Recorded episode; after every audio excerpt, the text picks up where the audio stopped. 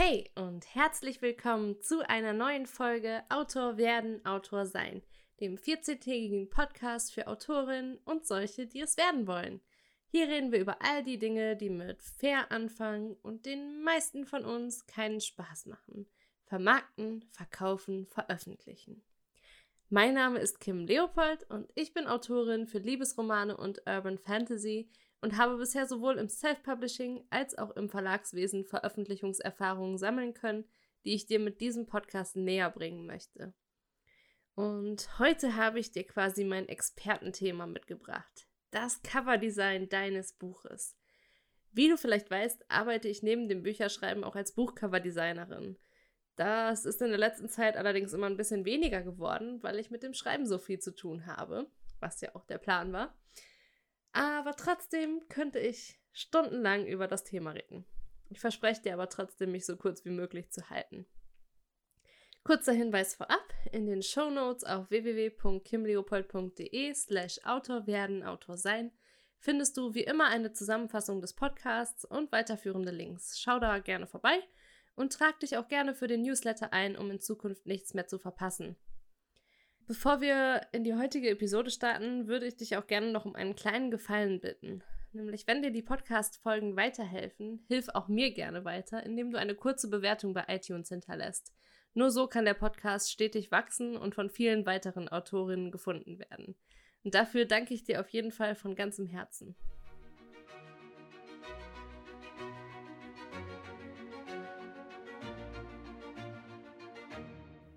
Du hast vermutlich viele Stunden Arbeit in dein Buch gesteckt, aber so richtig glauben kannst du immer noch nicht, dass du bald veröffentlichen wirst. Richtig greifbar wird das für viele Autorinnen erst, wenn das Coverdesign zum Buch fertig ist.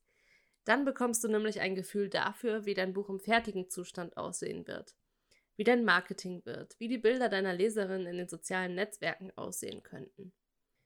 Viele Autorinnen geben daher ihr Cover schon sehr früh in Auftrag. Manche kaufen sogar schon ein Cover, bevor sie das Buch überhaupt erst angefangen haben.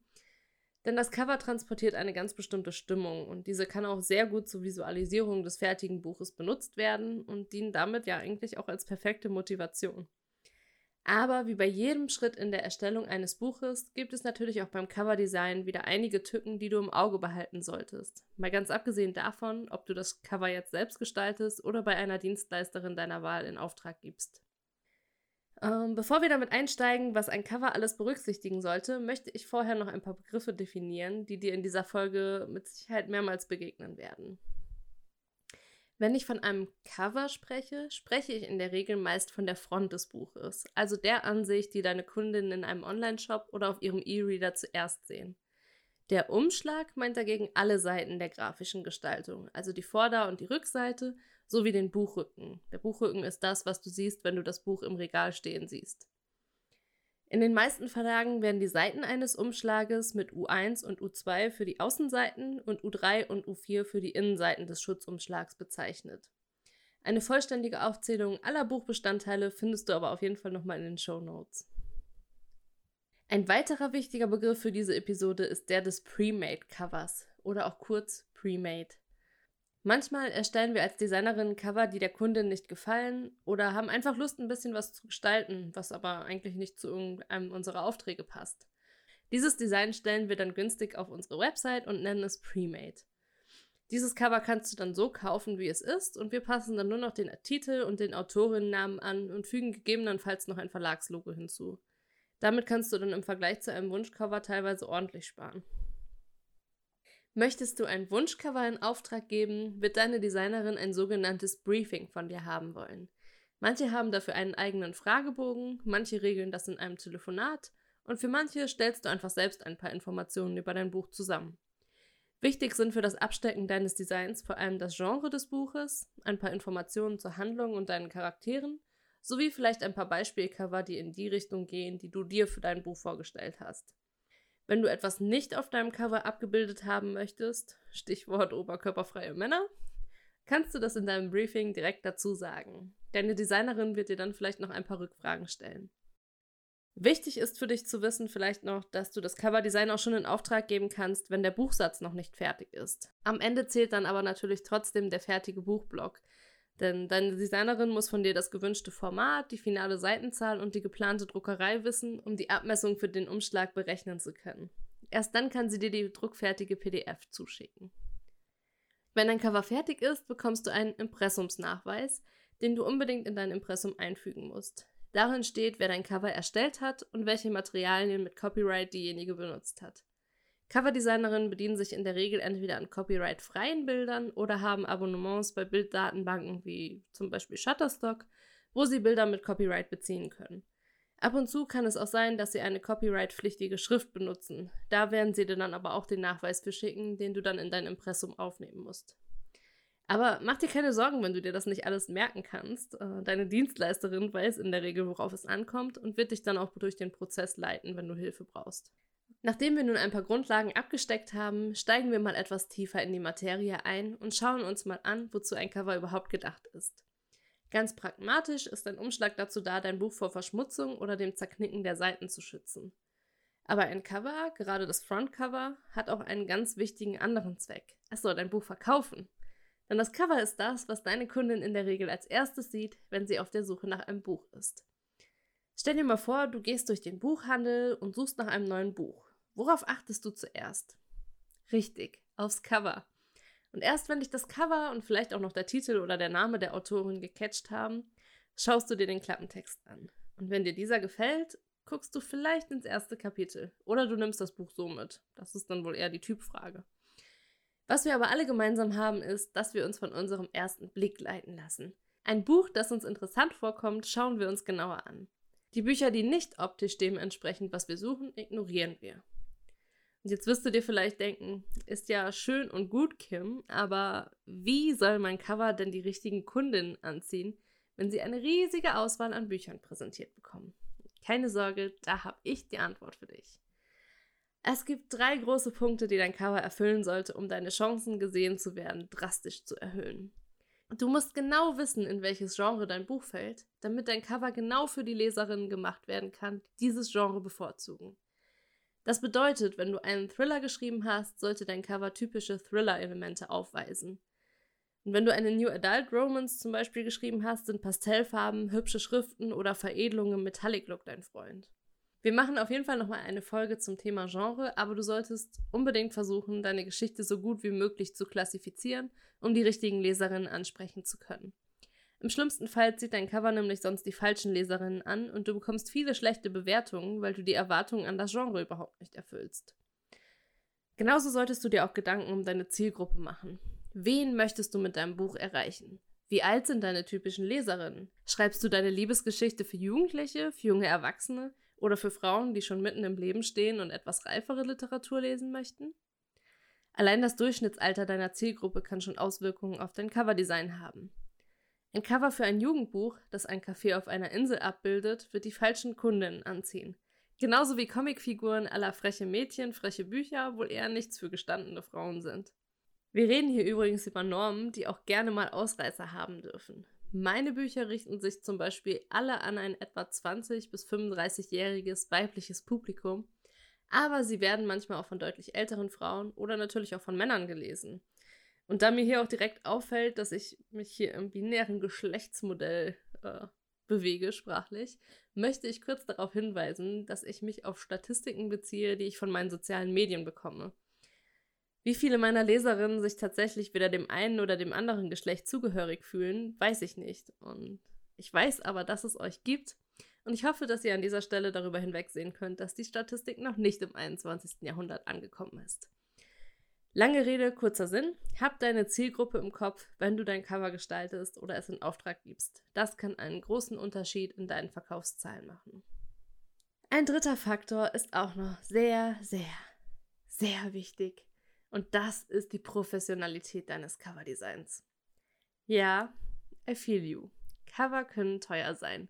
Gerade wenn du das erste Mal veröffentlichst, bist du vielleicht überrascht, wie viel Geld du in die Hand nehmen müsstest, um ein professionelles Buch zu erstellen. Da denkst du dir vielleicht, ach, ich habe da doch noch dieses eine Foto aus dem letzten Urlaub.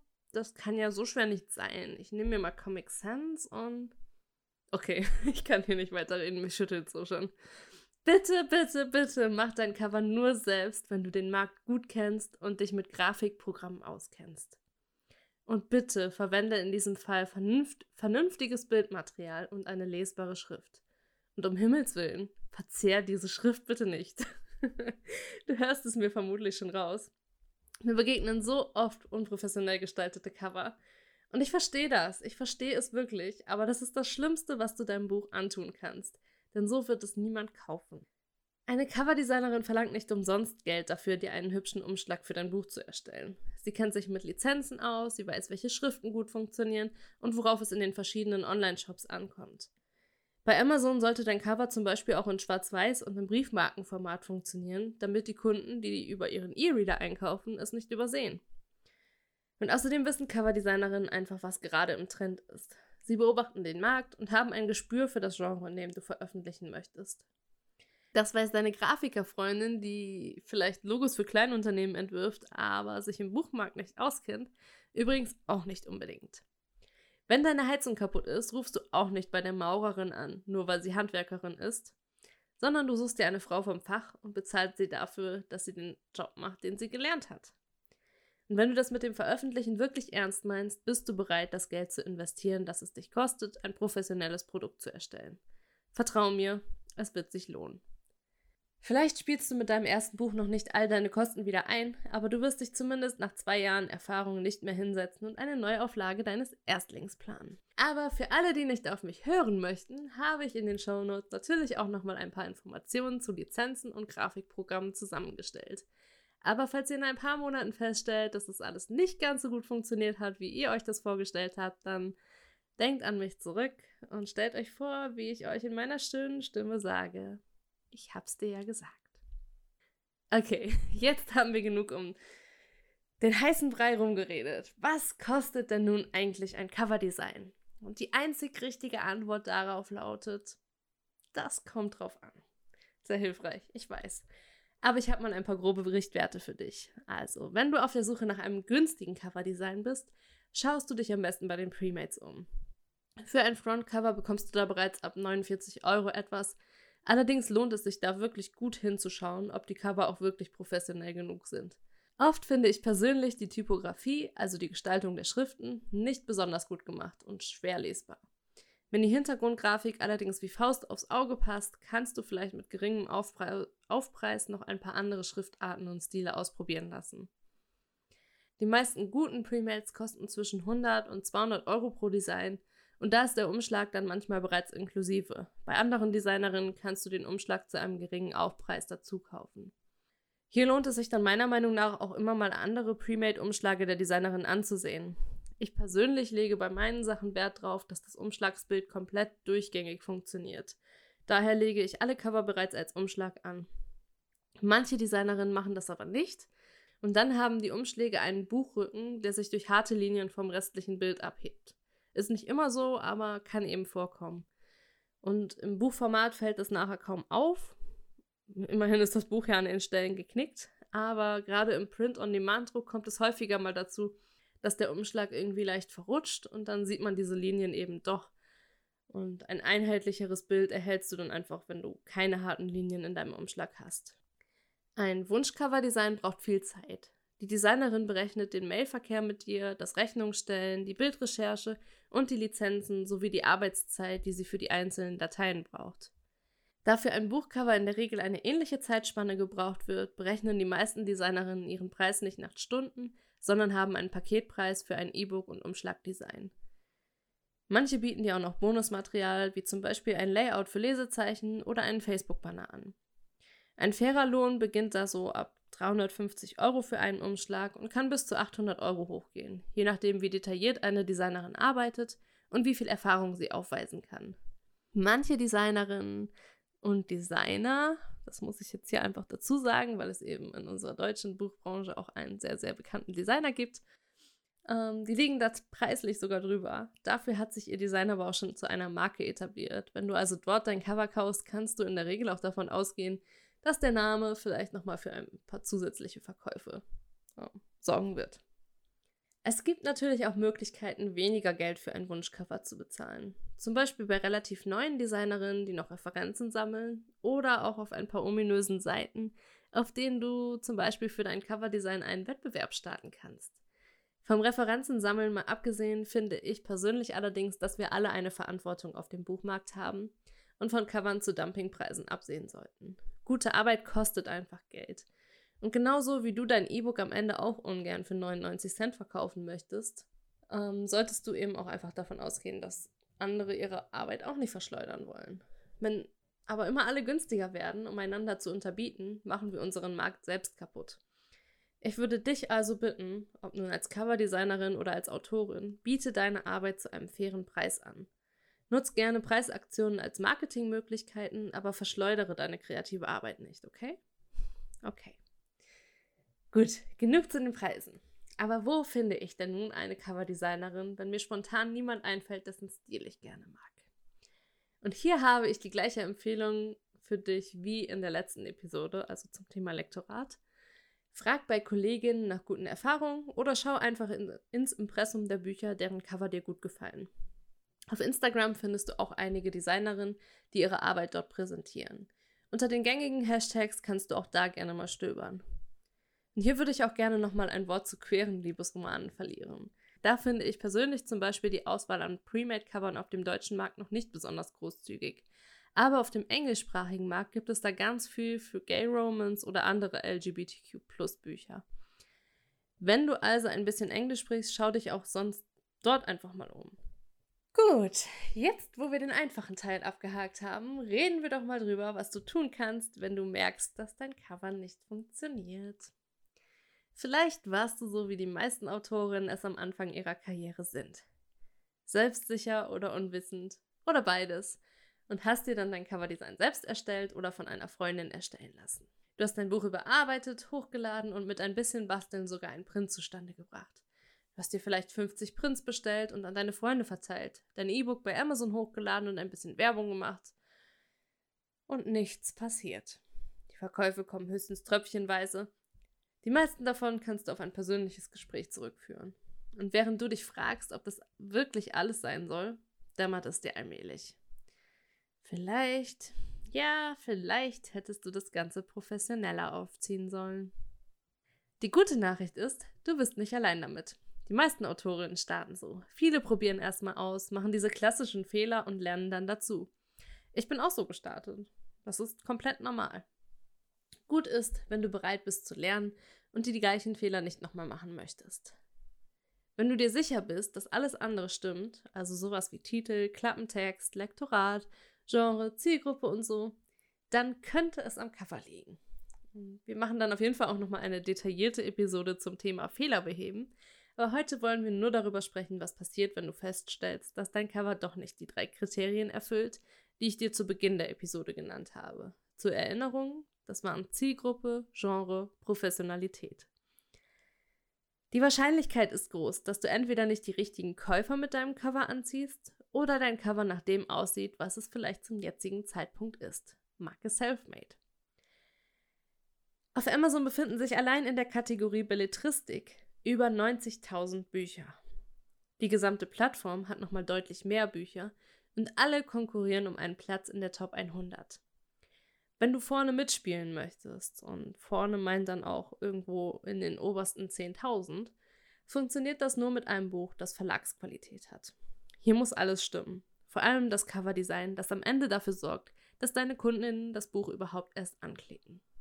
Wenn du also merkst, dass eines oder alle der Kriterien nicht erfüllt sind, würde ich dir dringend anraten, dein Coverdesign zu überarbeiten und eine Neuauflage deines Buches anzustreben, wenn du denkst, dass das Buch sich deutlich besser verkaufen könnte.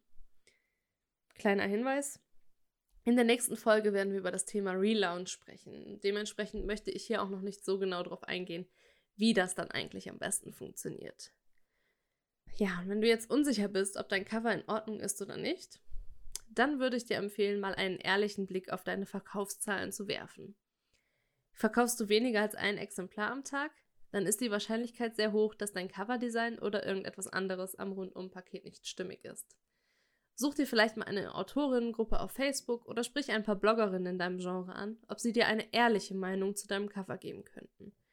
Aber bitte sei nicht verletzt, wenn du Kritik zurückbekommst. Dir einzugestehen, dass dein Cover vielleicht nicht so professionell oder ansprechend ist, wie du dachtest, ist der erste Schritt zur Besserung. Lass dir aber auch gesagt sein, dass der Erfolg deines Buches nicht nur vom Cover abhängt. Ein Cover kann viel für dich tun. In erster Linie leitet es potenzielle Käufer auf die Seite deines Buches. Aber um den Verkauf wirklich abzuschließen, muss das Rundum-Paket einfach stimmen. Der Titel muss sitzen, das Genre muss klar definiert sein, der Klappentext muss überzeugen und die Leseprobe sollte reizen und frei von Fehlern sein. Idealerweise hast du auch gute Rezensionen, weil dein Lektorat und Korrektorat gut waren. Und außerdem musst du mit deinem Marketing stetig dafür sorgen, dass dein Buch neue Interessenten findet. Erst wenn all diese Sachen Hand in Hand gehen, hast du eine gute Chance darauf, mit deinem Buch Geld zu verdienen. Dein Cover ist dabei aber nur eine Stellschraube im ganzen Getriebe, aber eine der wichtigsten. Ja, und in der nächsten Folge sprechen wir über den Relaunch deines Buches, wenn du feststellst, dass du etwas ändern möchtest. Wenn du Fragen zu diesem oder einem ganz bestimmten anderen Thema hast, stell sie mir gerne via Mail an podcast.kimleopold.de oder über meinen Instagram-Kanal at Autor. Dann machen wir auf jeden Fall eine Folge zum Thema oder einen Livestream auf Instagram. Ich würde mich über deine Bewertung auf iTunes sehr freuen und danke dir fürs Zuhören und wünsche dir auf jeden Fall auch viel Spaß beim Kreativsein. Bis in zwei Wochen. Ciao.